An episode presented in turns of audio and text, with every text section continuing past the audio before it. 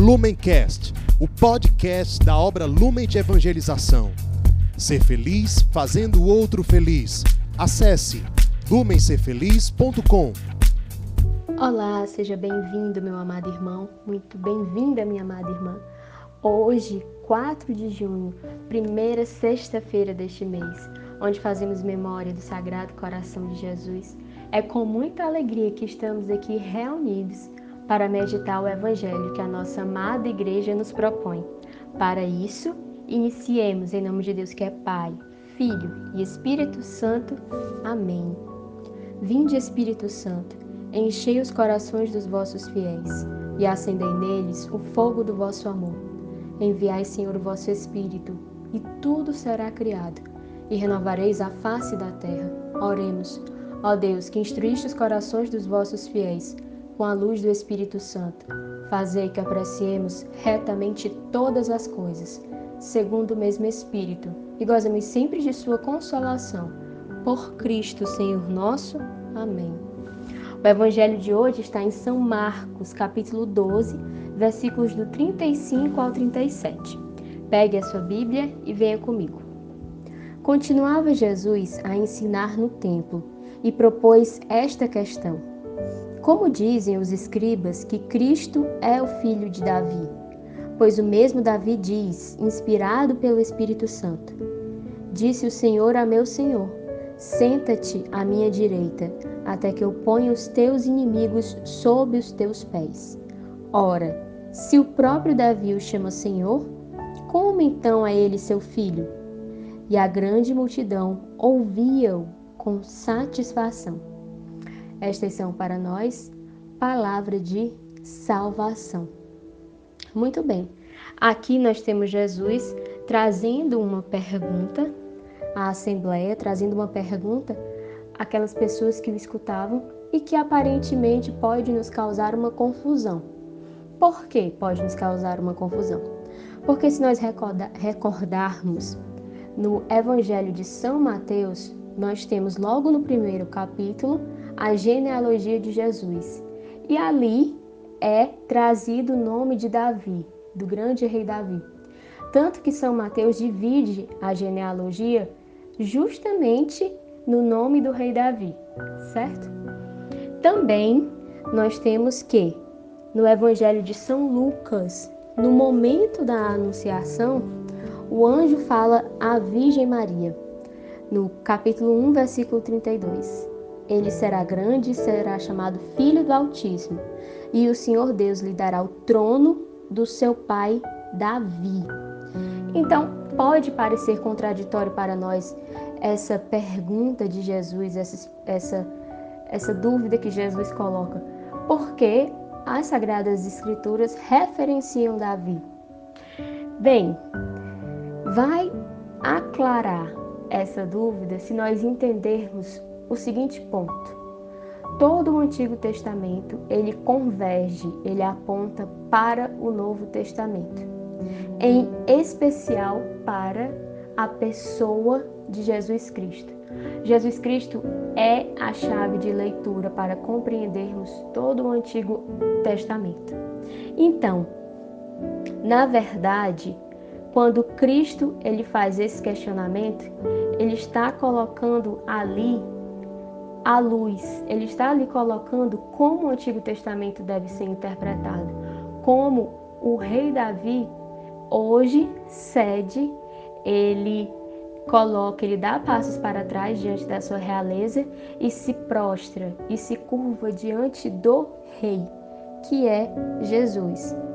Se nós retomarmos o Evangelho de São Lucas, que eu acabei de mencionar, no versículo 32, o anjo fala: ele será grande e será chamado Filho do Altíssimo, e o Senhor Deus lhe dará o trono de seu pai Davi, e reinará eternamente na casa de Jacó, e o seu reino não terá fim. Ao passo que o reino de Davi teve fim, teve início e teve um fim, o reinado de Cristo, ele não tem fim, ele nunca terá fim como já anunciava o anjo à Virgem Santíssima.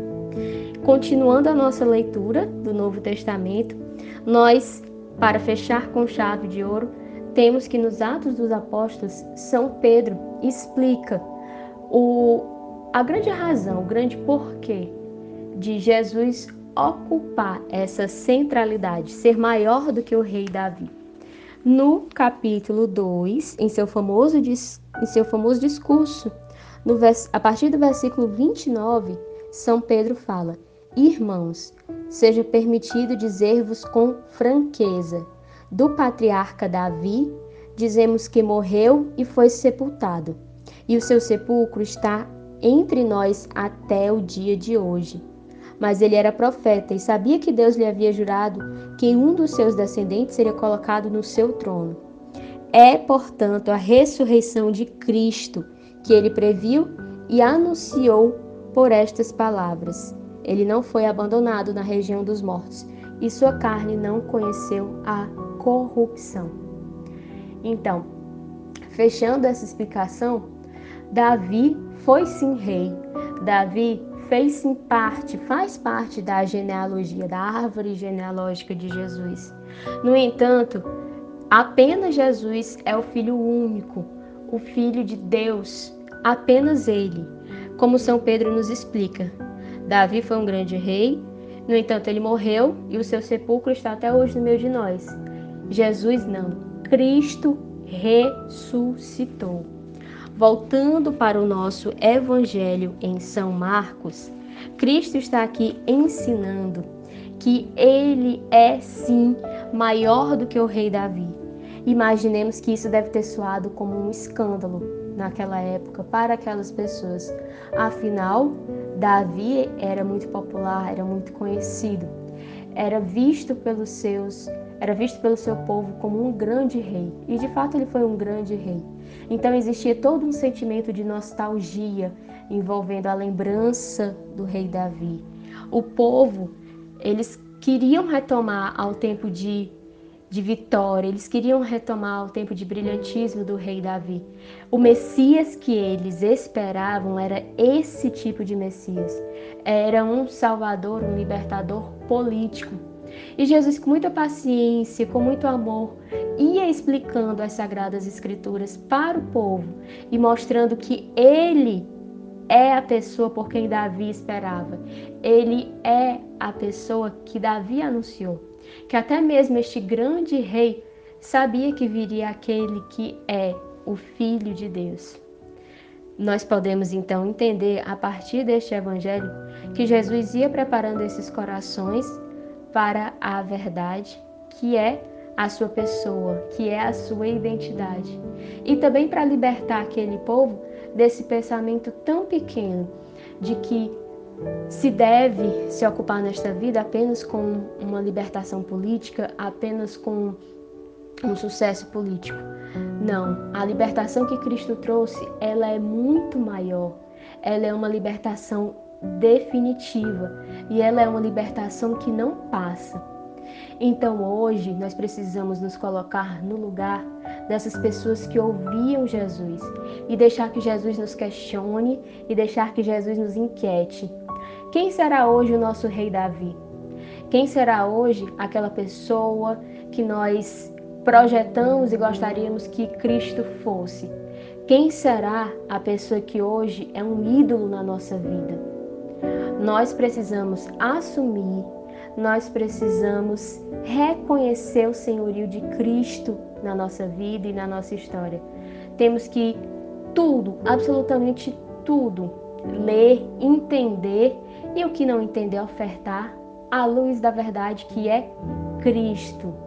Ele é aquele por quem nós esperamos. Ele é aquele por quem o nosso coração anseia, tem sede.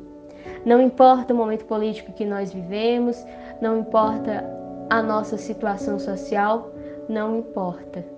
Cristo é o único que não passa. Reconhecê-lo, tomá-lo como nosso Senhor como nosso Salvador. É nisso que vale o esforço da nossa vida. É nisso que vale gastar todas as nossas energias. Políticos, reis, governadores, presidentes, tudo isso, todas essas pessoas vão passar, como um dia o rei Davi passou. Mas Cristo permanece. E é nele que nós devemos depositar a nossa esperança e a ele a quem nós devemos consagrar a nossa vida. Então peçamos a intercessão da Virgem Maria, que ela nos ensine a colocar Cristo no lugar que lhe é devido e que ela nos ajude a quebrar, a derrubar, a fazer cair por terra todos os ídolos que ainda hoje nós insistimos em adorar. Maria sempre, Ave Maria, cheia de graça, o Senhor é convosco. Bendita sois vós entre as mulheres, e bendito é o fruto do vosso ventre, Jesus. Santa Maria, Mãe de Deus, rogai por nós, pecadores, agora e na hora de nossa morte. Amém. Lumencast, o podcast da obra Lumen de Evangelização. Ser feliz fazendo o outro feliz. Acesse lumencerfeliz.com.